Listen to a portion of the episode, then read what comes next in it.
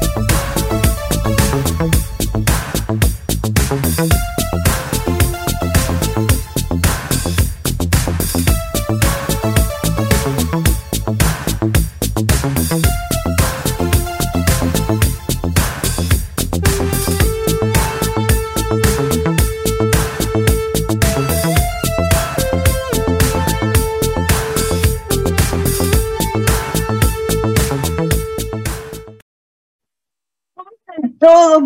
bienvenidos a nuestro nuevo programa de salud para todos aquí en Devox Radio. Hoy vamos a tratar un tema súper importante, la salud masculina. ¿Sabe usted que el 10% de los hombres mayores de 50 años pueden tener problemas de impotencia y que casi el 25% de los varones mayores de 50 años pueden tener incontinencia? Esto es un problema que afecta a todos nosotros. Por lo tanto, hoy vamos a tener un invitado de lujo para poder conversar sobre este tema. Tenemos hoy invitado al urólogo, el doctor Rodrigo Leighton. El doctor Leighton es un médico egresado de la Universidad de Chile, formado en la Universidad de Santiago, destacadísimo en su área, ha sido parte de los equipos de urología del Hospital Sotero del Río, del Instituto Nacional del Cáncer, de la Fuerza Aérea. Es, eh, es el autor del capítulo Disfunciones eréctiles del Manual de Urología y es miembro, por supuesto, de la Sociedad Chilena de Urología, en donde representa también a la Confederación Americana de Urología. Tenemos hoy al doctor Leighton listo para conversar con nosotros de este importante tema que es la disfunción eréctil y la incontinencia urinaria después de esta primera pausa musical. No te quedes fuera. Conversaciones de futuro para Latinoamérica. Latinoamérica. Cada martes y jueves a las 9 de la mañana en LATAM 2050 con Ángel Morales. Somos divoxradio.com.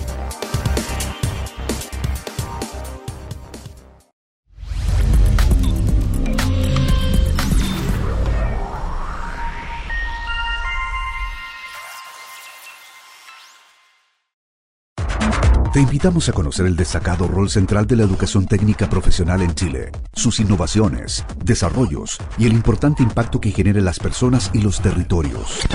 Cada jueves, 17 horas, junto a Elizabeth Zapata, solo en divoxradio.com. Y estamos encantados hoy día de dar la bienvenida, doctor Rodrigo Leighton. ¿Cómo está usted? Hola Carolina, ¿cómo estás? Bien, encantada. Se ve estupenda la resolución de su cámara, se la envidio, ¿eh? eh el teléfono.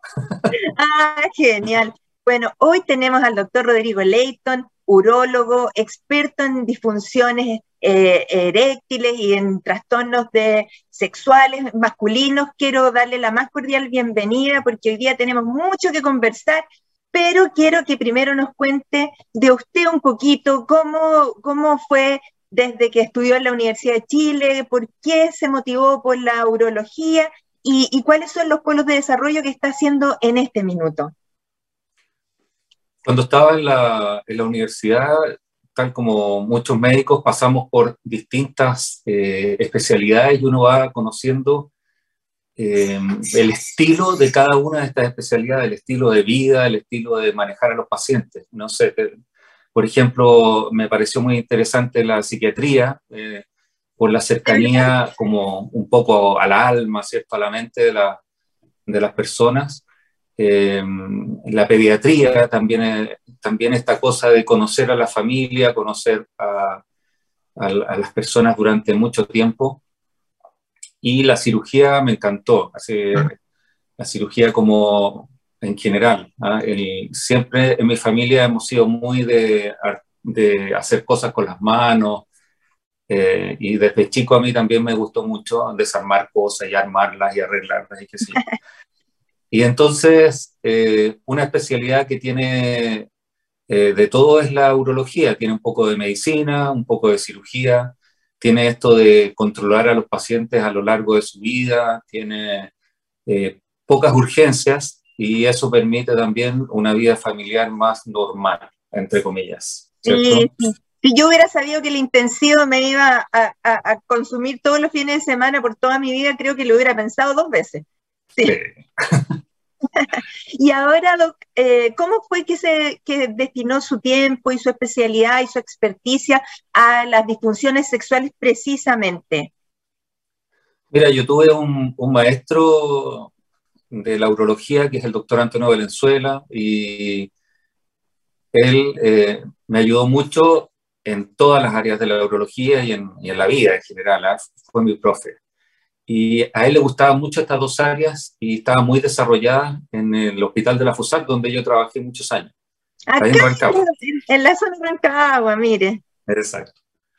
Y estas dos áreas eran eh, famoso el hospital por este desarrollo. Ya, no sé, eh, operábamos, yo tengo un trabajo publicado, por ejemplo, de incontinencia femenina con 1.200 pacientes con una sola técnica ya en seguimiento de más de cinco años. Eso es muy raro en, cirugía y más aún en provincia. Eh, lo mismo con disfunción eréctil. Teníamos muchos trabajos de investigación que los publicábamos en Chile y afuera. Y eso me, me tiró así por ese lado eh, en forma casi natural. Perfecto. Y ahora, ah, específicamente, eh, ¿qué, está desarrollando en, términos de técnicas o a qué se está dedicando? Bueno, actualmente hago, en realidad, tú sabes, yo soy el jefe de urología en el FACT y hacemos de todo ahí en, la, en urología, desde los cálculos y cirugía robótica, ¿cierto? Eh, hacemos absolutamente de todo. Y en el tema este de, de incontinencia masculina, hemos podido desarrollar absolutamente todas las técnicas, eh, desde las más simples como tratamiento conductual y apoyo con kinesioterapia, que afortunadamente tenemos un excelente equipo eh, en la Fuerza Aérea, y también las técnicas quirúrgicas de todo tipo, ¿ah? eh, slings, que son como unas hamacas que se le ponen a la uretra para afirmarla, o el esfínter artificial. Vamos, vamos, vamos primero a conversar, vamos a conversar hoy de tanto de, incontinencia urinaria masculina como, y también puede ser femenina, si la, urología no es, no es privativa de un género. Y, eh, claro, exactamente, y de eh, impotencia. Hablemos un poquito de la impotencia porque las cifras que usted dio, que el 10% de los varones pueden tener impotencia sobre los 50 años, eso me parece un, eh, o sea, eso es tan prevalente como el asma, pues doctor. Entonces, eh, cuéntenos un poquito qué se define realmente como impotencia y de dónde sale esta cifra tan grande, cómo, cómo es el diagnóstico que se hace. Mira, la disfunción eréctil o impotencia eh, la definimos como la incapacidad de tener una actividad sexual con penetración normal, satisfactoria para la persona y para la pareja. Y así de general. Eh, entonces, para algunas personas, el perder la erección cada cierto tiempo o que tengas una erección un poquito más blanda puede ser algo normal y que no le trastorna la vida, entonces no, no le produce un problema. Y ese mismo, ese mismo síntoma en otra persona puede ser devastador para su autoestima, por ejemplo, eh, y ser un problema real que requiera tratamiento. Entonces, eh, depende de cada persona, pero en el fondo esto como definición es así. La incapacidad de tener una actividad sexual con penetración, con erección suficiente para una actividad sexual satisfactoria. Perfecto, entonces impotencia no significa que no exista erección en el miembro masculino, sino que definitivamente no, no alcanza a ser satisfactorio el acto por completo. Esto ya es, puede ser eh, importante. ¿Y cómo se hace el diagnóstico? ¿Por qué llega la gente a consultarlo y cómo usted lo, lo, afina ese diagnóstico? Mira, el diagnóstico es esencialmente clínico, es por la anamnesis, por lo que cuenta el paciente de lo que él siente. La mayor parte de las veces los pacientes vienen después de varios meses o años de tener este problema. Eso es en la gente de, de más de 50. Y al revés, en la gente más joven suelen consultar muy rápido. Yo tengo pacientes, por ejemplo, que me han dicho, doctor, eh, la semana pasada tuve una relación en que no pude tener erección. Una, así, así de rápido. Sí, y eso los desesperó, ¿ya? Eh, porque cada uno vive su sexualidad en forma muy diferente y le afecta en forma muy diferente también. Pero lo más frecuente es que las personas eh, consulten después de varios meses eh, o semanas o, años incluso de tener este problema. El problema en general es paulatino, va aumentando a poquito, esa es la mayor parte de, de las causas. Y en algunos otros es algo muy eh, puntual que tiene que ver con un evento que lo traumatizó, por ejemplo. ¿Que puede ser psicológico también? La menor parte de las eh, veces es algo psicológico. La parte psicológica afecta más a la gente joven, o sea, mm. si tú haces una, una, encuesta en las personas que tienen problemas de erección bajo los 40 eh, años, vas a encontrar más gente que tiene problemas psicológicos como causa de su impotencia y es más característica esa impotencia que sea de inicio brusco. O sea, eh, no sé, se murió mi esposa y desde ese ah. día no tengo erección normal o cambié de pareja y con esta pareja nueva que me estresa un poquito desde el punto de vista del rendimiento, de querer ser el super macho, eh, ah. no tengo erección eh, o perdí el trabajo. cosas son así bien puntuales y más o, menos se pueden acordar. o tengo deuda. Claro. Así es que el, evento psicológico puede ser determinante, pero usted me dice que esa es la menor parte de los casos. Y la mayor parte de los casos es una, es una circunstancia clínica, física, médica, ¿sí? Claro, lo que llamamos un, problema orgánico, o sea, que tiene que ver con el cuerpo de la persona. ¿Y cuáles son esa, esas déficits? ¿Son vasculares, son neurológicos? son traumas. El 80% de los casos es un problema vascular, es decir, la obstrucción de una arteria y en, menos casos eh, un problema de las venas del pene. Por ejemplo, si, y aquí voy a meter mi cuchara, si alguien fuma y, y, tiene una disfunción vascular a todo nivel, se le ocluyen las arterias del corazón, del cerebro, tiene infarto del miocardio del cerebro, esto también puede afectar a los órganos sexuales masculinos. Eh, tú tienes razón, y, más aún, es primero el problema eréctil, el problema de la erección, y después, tres, cinco años después, vienen los infartos y accidentes vasculares. Pero, pero ¿cómo? O sea, yo creo que esto eh, eh, sensibiliza más a las personas que decirle que les va a dar un infarto al corazón, porque esto es... Yo, yo he logrado que muchos pacientes dejen de fumar porque se dan cuenta de, de lo que les afectó así en concreto, ¿cierto? Estoy fumando y perdí la erección. Y cuando le muestro literatura, porque trato de hacer eso, de convencerlos desde el punto de vista eh, científico, ¿cierto? Les muestro, mira, aquí está la estadística eh, de cuántos pacientes que fuman terminan impotentes o al revés, cuántos pacientes que tienen impotencia son fumadores. Eh, y dejan de fumar por ese motivo más que por el cáncer al pulmón o cáncer a no sé qué. O sea, felicitaciones, porque lo que estamos, los broncopulmonares intentamos hacer es decirle, mire, no fume porque en 20 años más le puede dar tos y le va a faltar la respiración. Pero lo que usted está diciéndole a las personas es lo que ya están sintiendo que han dejado de tener una vida, una vida sexual plena. Entonces, eh, parece que por ese lado uno podría hacer algún tipo de intervención más efectiva. Y, Doc, eh, entonces tenemos una disfunción eréctil, la persona que realmente no logra completar su, vida sexual activa, pero ¿hay algún otro, algún otro síntoma, alguna otra molestia? ¿Cuál es la diferencia entre una alteración arterial y venosa? ¿Se puede discriminar en eso? Sí, eh, cuando uno tiene un problema arterial, en general es un problema progresivo. ¿ah? Se van tapando las arterias progresivamente, obviamente, y eh, la erección es cada vez más mala, ¿cierto? O cada vez más corta, o cada vez más difícil. Em, personas que empiezan a usar pastillas como la pastilla azul, ¿cierto? Para recuperar la erección, eh, dicen, bueno, yo antes usaba 25 miligramos y ahora no me es suficiente y ahora uso 50 o ahora uso 100 o se automedican y usan más que eso, que no es recomendable, por supuesto. Y eso es característico del problema vascular arterial. Es muy importante entender que todas las enfermedades que producen eh, infarto o accidentes vasculares producen antes problemas de erección.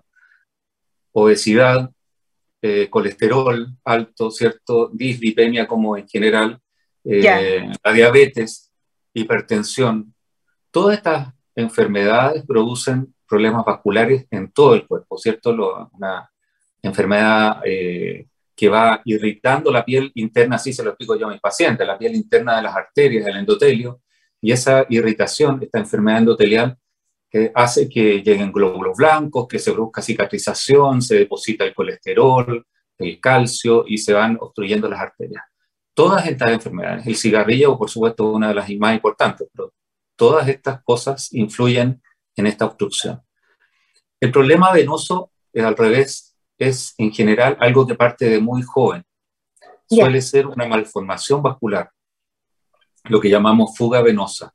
Entonces son pacientes que de joven tuvieron erecciones de mala calidad o muy cortas. A veces hay que diferenciar un poquito eh, entre la eyaculación precoz y la disfunción eréctil, porque muchos pacientes te dicen, hoy tengo una erección muy corta, pero el problema es que tienen eyaculación precoz. Entonces, después de tener la eyaculación, se les acaba la erección. Y ese es otro problema, ¿cierto? Que tiene otro tratamiento. Te comprendo. ¿Y eso es más, es más psicológico? se creía que era más psicológico, pero se ha descubierto que hay algunos genes que tienen que ver con la eyaculación precoz. Entonces hay un grupo importante de pacientes que tendrían este problema genético.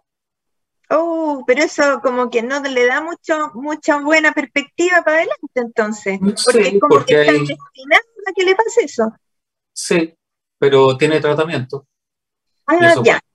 Ahora cuéntenos un poquito entonces de qué expectativas de tratamiento tenemos para la impotencia, ya sea por un problema vascular o por un problema psicológico. ¿Son distintos? Sí, los pocos pacientes que tienen problemas psicológicos, eh, es muy importante tratar de convencerlos de que no usen eh, estas pastillas para la erección, como la azulita, ¿cierto? Porque a veces se hacen dependientes psicológicamente de, esta, de estos medicamentos. Ya. Y después no logran tener buena erección sin tomar estos remedios. Exacto. Entonces, tratamos de eh, derivarlos a centros en que trabajamos en conjunto este problema y les hacen kinesioterapia, terapias de relajación eh, y ahondar en cuál es el origen de su problema para solucionarlo. Esos son, como te digo, los menos. Y los problemas que son orgánicos, tratamos de corregirlos. Por ejemplo, pacientes que son hipertensos o diabéticos, que están mal controlados o que fuman, que dejen el cigarrillo. Eh, el colesterol. Hay algunas hormonas que también influyen en este problema, aunque no son determinantes. Por ejemplo, la testosterona, eh, si está baja, en general produce una menor cantidad de, erecciones y una libido menor, pero no es determinante en la calidad de la erección, en, la dureza del pene, por así decirlo. Pero también hay que corregirlo. Y después eh, están los tratamientos, ¿cierto? El tratamiento de la disfunción eréctil vascular tiene que ver con aumentar la circulación de sangre en el pene. Para eso está el sildenafil, el tadanafilo, vardenafil, el adanafil, que aquí en Chile no, no existe aún. No creo que llegue tampoco. En el fondo, que lo que hacen es aumentar el flujo de sangre hacia el órgano. Así es, abren las arterias en el fondo. ¿Y eso tiene alguna precaución o tiene alguna contraindicación el uso de esos vasodilatadores? Hay algún grupo de pacientes que tienen problemas al corazón y que toman eh, nitritos, ¿cierto? Nitrato. Eh, y estos dos medicamentos en conjunto. Ambos eh, vasodilatadores, claro. Ambos vasodilatadores pueden producir una caída de la presión arterial tan violenta que puede producir, por ejemplo, un infarto, un desmayo. Y esos pacientes que usan estos medicamentos no pueden tomar las pastillas para la erección como el sildenafil o el tadalafil Pero eh, hay que tener otro, otra precaución. Hay muchos pacientes que tienen problemas cardíacos importantes y que pueden tomar estos remedios, pero si se lanzan después de años de no tener ninguna actividad física ni sexual, a tener una hora de relaciones sexuales por, gracias a estos medicamentos, pueden tener eh, un infarto por el ejercicio, no por el medicamento. Ya, o sea que nunca tanto entusiasmo si, si, no ha tenido rodaje. Eh, claro, o sea, siempre hay que darle una vuelta al médico, el médico, eh, nosotros pedimos, yo por lo menos pido siempre un test de esfuerzo a los pacientes por esta relación que hay entre los infartos y la disfunción eréctil. Y con ese test de esfuerzo uno más o menos se queda tranquilo de que la persona va a resistir eh, actividad sexual normal. Y vas a descartar a grandes rasgos problemas coronarios. ¿Y estos vasodilatadores para la impotencia son de receta retenida, son de venta libre? ¿Se le exige a la persona una evaluación médica primero de alguna naturaleza o cualquiera va y los compra? Son de venta absolutamente libre y es más, en Chile la venta eh, no farmacéutica, no en farmacias, es mucho más grande que la en farmacia. ¿Y dónde? Lo venden en las ferias. ¿En las ferias? Sí. sí, no, hay que ahí dar una palabra de alerta porque todos los medicamentos tienen, primero, fecha de vencimiento, segundo, tienen una, eh, un estado para su conservación que es en lugares frescos, secos, a veces incluso una determinada temperatura, si están expuestos sin ningún tipo de cuidado, pueden perder sus propiedades o incluso pueden transformarse en sustancias vencidas o tóxicas. Así que tenemos que decirle a las personas que, que, solo adquieran los fármacos en los lugares que están destinados para eso. Eh, y en esto es sorprendente, porque lo que usted nos dice, doctor Leighton, que eh, estamos conversando con el doctor Rodrigo Leighton, urólogo, es que los medicamentos tratados, eh, con los que se trata la disfunción eréctil, tienen sus riesgos y tienen también que ser controlados por un eh, examen previo. Ahora, doctor Leighton, se nos pasó volando este primer bloque. Prepárese que le voy a preguntar sobre tratamientos protésicos para la impotencia, pero en cuanto volvamos de nuestra segunda pausa musical. Volvemos de inmediato. Divoxradio.com Codiseñando el futuro.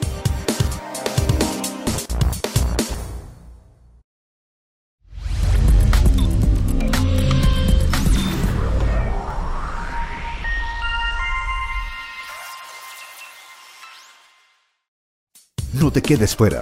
Conversaciones de futuro para Latinoamérica. Latinoamérica. Cada martes y jueves a las 9 de la mañana en Latam 2050 con Ángel Morales. Somos divoxradio.com.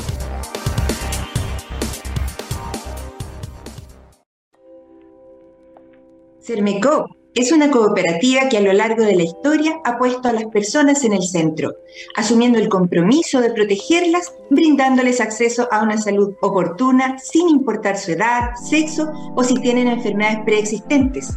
Nadie debe ser excluido. Hoy queremos que conozcas Vive Sermecop, un programa de descuentos y beneficios en salud donde podrás acceder a atenciones con especialistas, exámenes, telemedicina ilimitada, sin costo para ti y mucho más. Ingresa a vivesermecop.cl, utiliza el código VIVEMUJER y recibe un 20% de descuento. No dejes pasar esta oportunidad.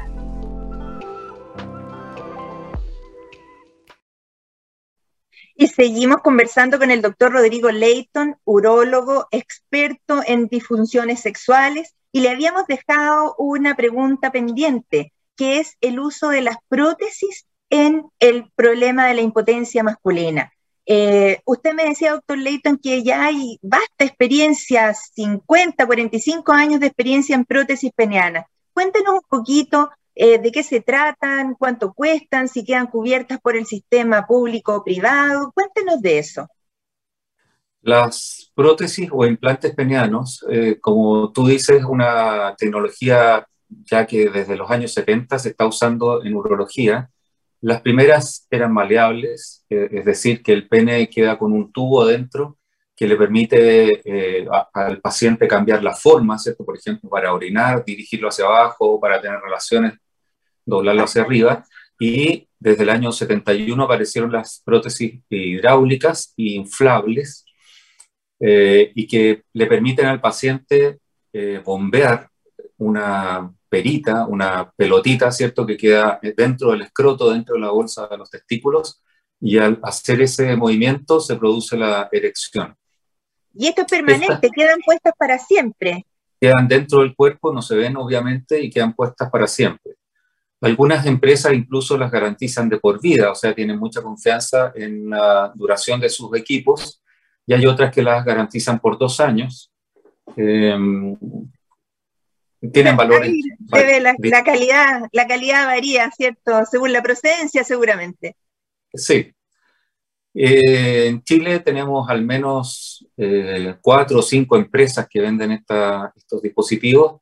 Las maleables eh, son más sencillas de manejar, obviamente, y tienen algunas ventajas como el precio y lo simple que es, porque está siempre lista.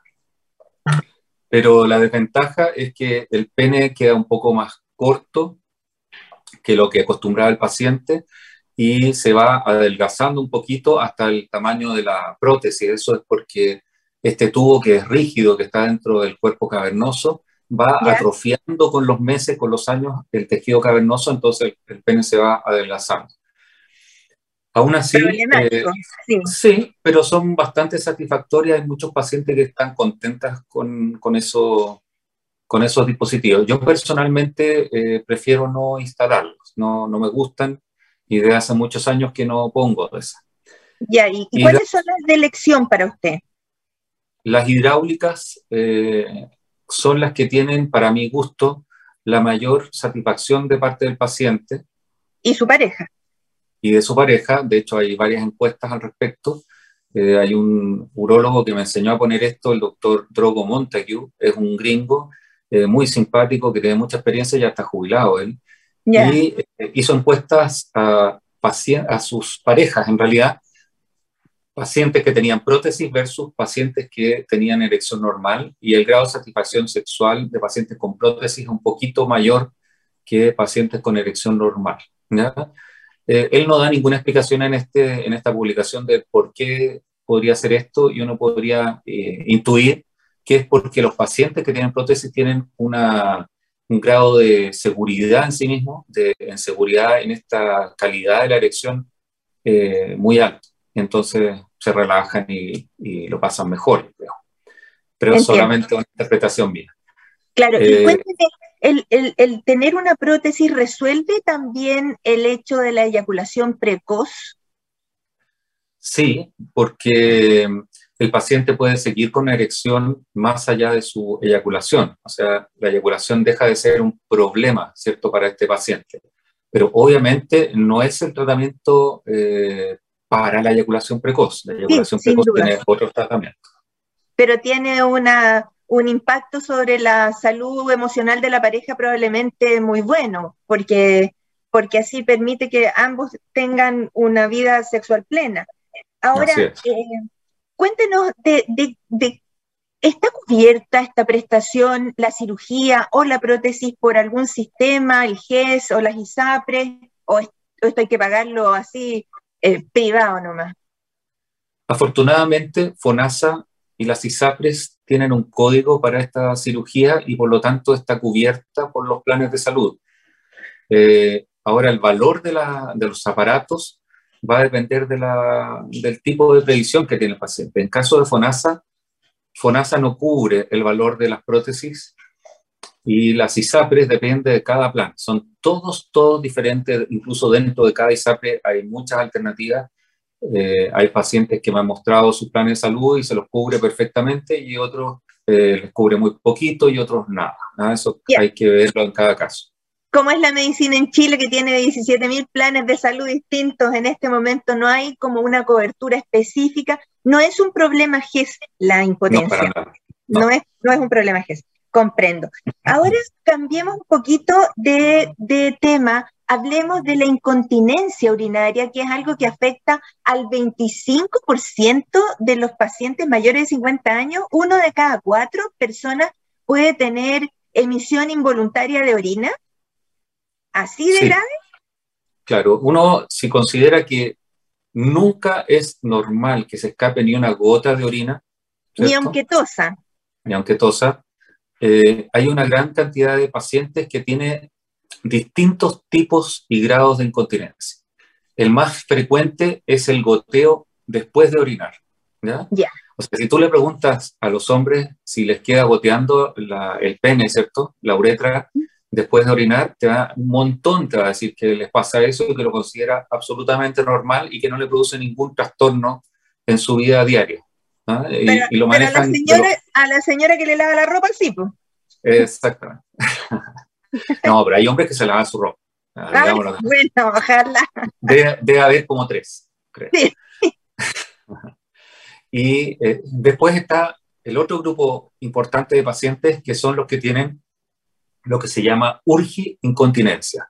O sea, le dan ganas urgentes de orinar, no alcanzan a llegar al baño y se empieza a escapar gotitas o poco más incluso antes de llegar al baño. Eso se produce eh, por una mezcla de dos enfermedades, el crecimiento benigno de la próstata y la vejiga hiperactiva, es decir, que la vejiga empieza a ser cada vez más reactiva al frío. Con poquita, orina, con poquita orina ya quiere eliminarla. Exactamente. Después está el grupo de pacientes ya en general son mayores que tienen escape por rebalse, es decir, la vejiga está siempre llena producto del eh, crecimiento de la próstata que le, obstruye, la vejiga que ya no funciona tan bien, está siempre llena la vejiga y con pequeños estímulos se rebalsa y se escapa un poco de orina. Pero se vuelve a llenar rápidamente y este síntoma lo tienen eh, a cada rato. Y después está el grupo de pacientes que tienen incontinencia como secuela de algún tratamiento, en especial para el eh, cáncer de próstata. ¿Como la resección o la radioterapia? Claro, las cirugías de próstata todas podrían potencialmente producir un problema de escape de orina desde la resección del tumor benigno, ¿cierto? Con láser, con resección eléctrica, con cualquiera de estas técnicas, tiene eh, más o menos 1 a 2% de los pacientes que quedan con escape de orina. es poco frecuente, pero cuando existe es muy problemático, afortunadamente tiene tratamiento. Y después está la cirugía o los tratamientos de cáncer. La cirugía y la radioterapia pueden producir incontinencia hasta en un 5 a un 7% de los pacientes.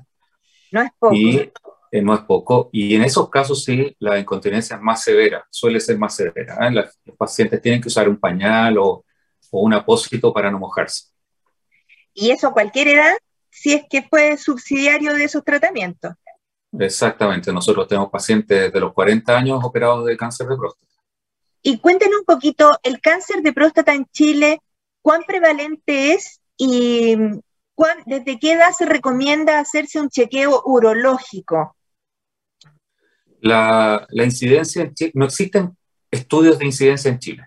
Eso como, como primera cosa. No, hay.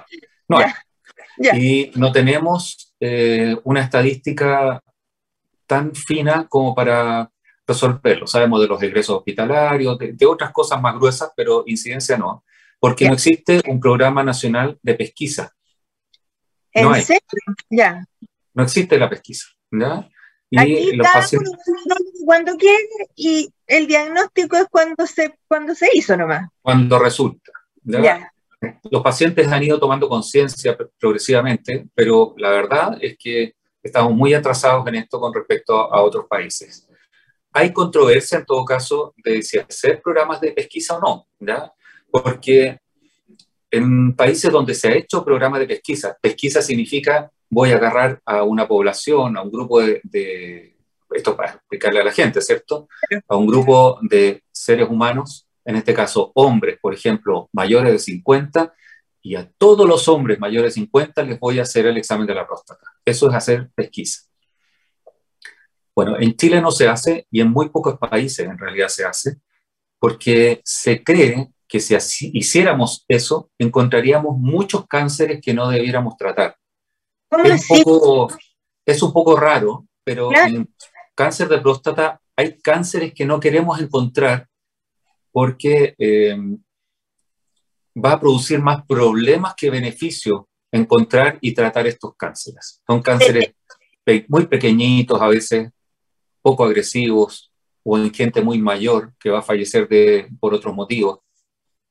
Claro, yo eso lo entiendo. Si una persona tiene 90 años y, tiene muchas comorbilidades, el, intentar hacer el diagnóstico o tratamiento eh, dirigidamente tal vez no tenga ningún beneficio en sobrevida.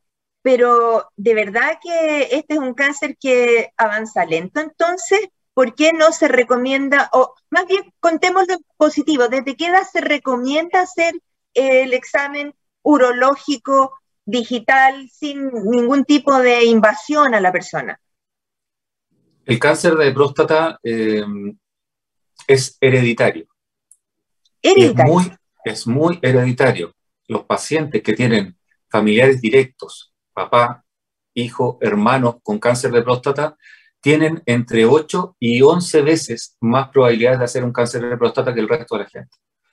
Entonces, entonces, para ello debería existir una especie de, mm, eh, recomendación sobre pesquisa precoz.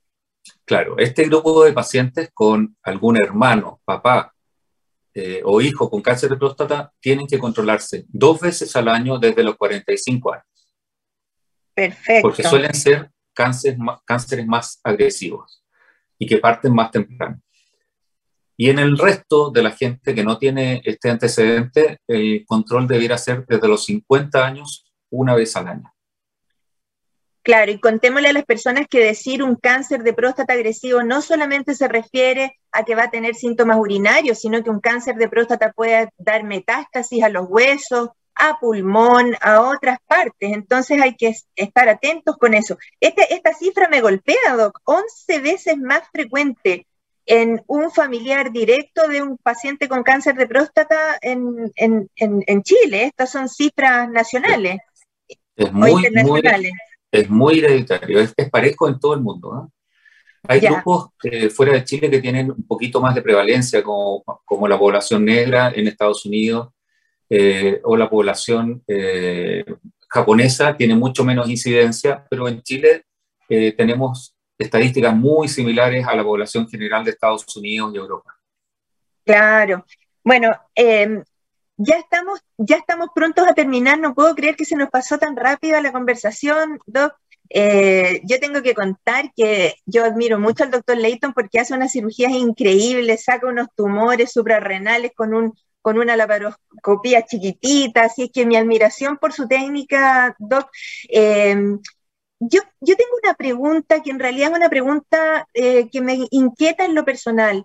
Eh, en, los tiempos que vivimos, nosotros tenemos un, género, una identidad de género que a veces no corresponde eh, la identidad social con la identidad genética con la que nacimos.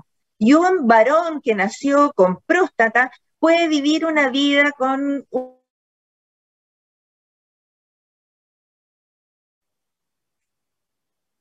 sistemas de salud para, para esa dualidad, para, esa, eh, para eso que se viene ahora, ¿cierto? De estos usuarios que no, que no son eh, varones propiamente tales, pero que van a tener cáncer de próstata aunque tengan un nombre de mujer. Sí, es así. Tú sabes que los pacientes eh, transgénero hayan hecho o no una cirugía de reasignación de, de sexo, eh, en general se mantiene la próstata. Los órganos internos no se tocan en la reasignación no de, género. No se tocan para no perjudicar la continencia urinaria precisamente.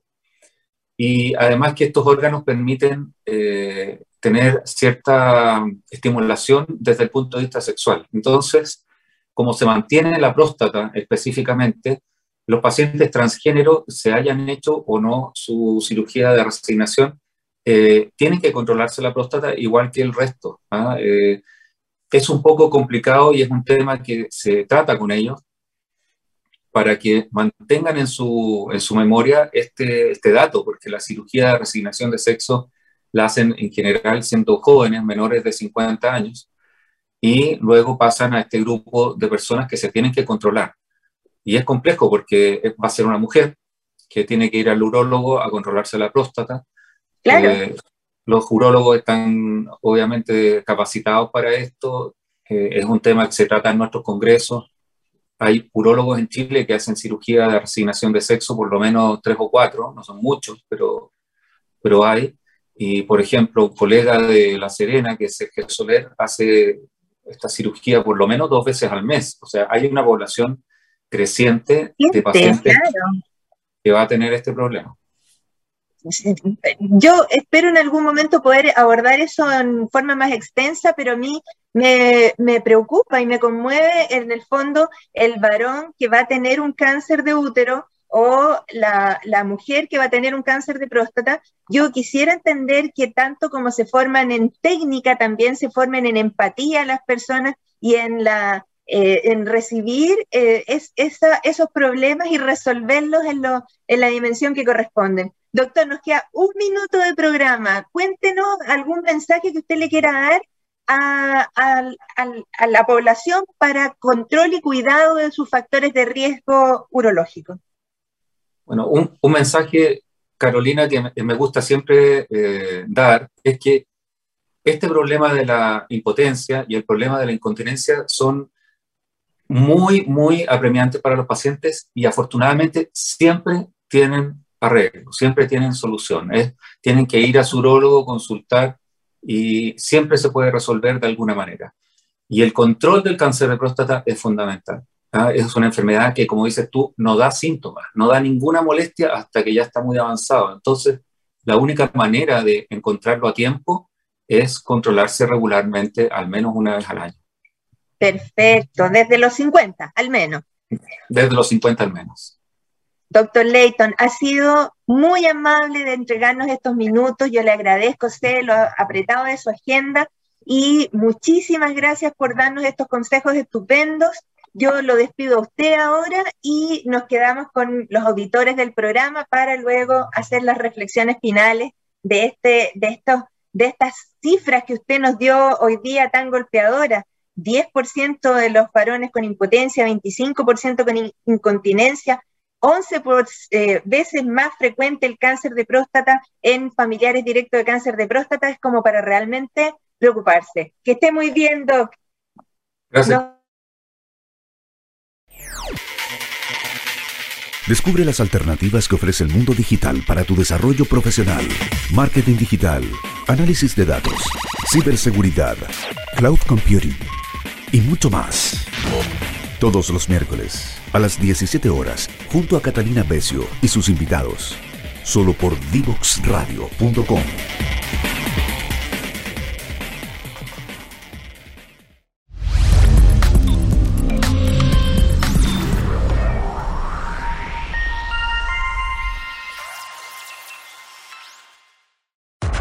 Te invitamos a conocer el destacado rol central de la educación técnica profesional en Chile, sus innovaciones, desarrollos y el importante impacto que genera en las personas y los territorios. Cada jueves, 17 horas, junto a Elizabeth Zapata, solo en divoxradio.com. Y terminamos hoy nuestro programa, un programa dedicado a la salud masculina. Hablamos con el doctor Rodrigo Leighton, urólogo experto en disfunciones sexuales sobre la impotencia que afecta a una de cada 10 personas mayores de 50 años y también de la incontinencia urinaria. Una de cada cuatro personas va a sufrir este problema.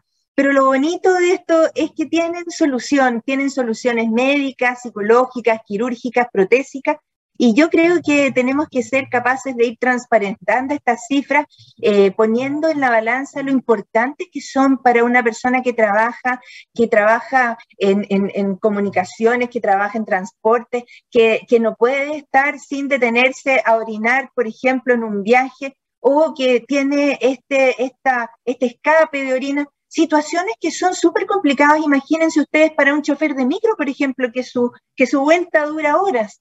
Entonces tenemos que ser capaces de empatizar con los problemas reales de nuestra población hoy y por eso aquí en The Box Radio, en Salud para Todos, hacemos estas conversaciones con los expertos, con las personas que saben realmente cuáles son las cifras importantes. Si bien en Chile el cáncer de próstata no se pesquisa oportunamente, tal vez no se busca, no se le da un tratamiento dirigido, las personas que son familiares de alguien que tuvo cáncer de próstata tienen 11 veces más riesgo de tenerlo, por lo tanto, ellos son los que tienen que dedicarse a hacer el cuidado de su salud.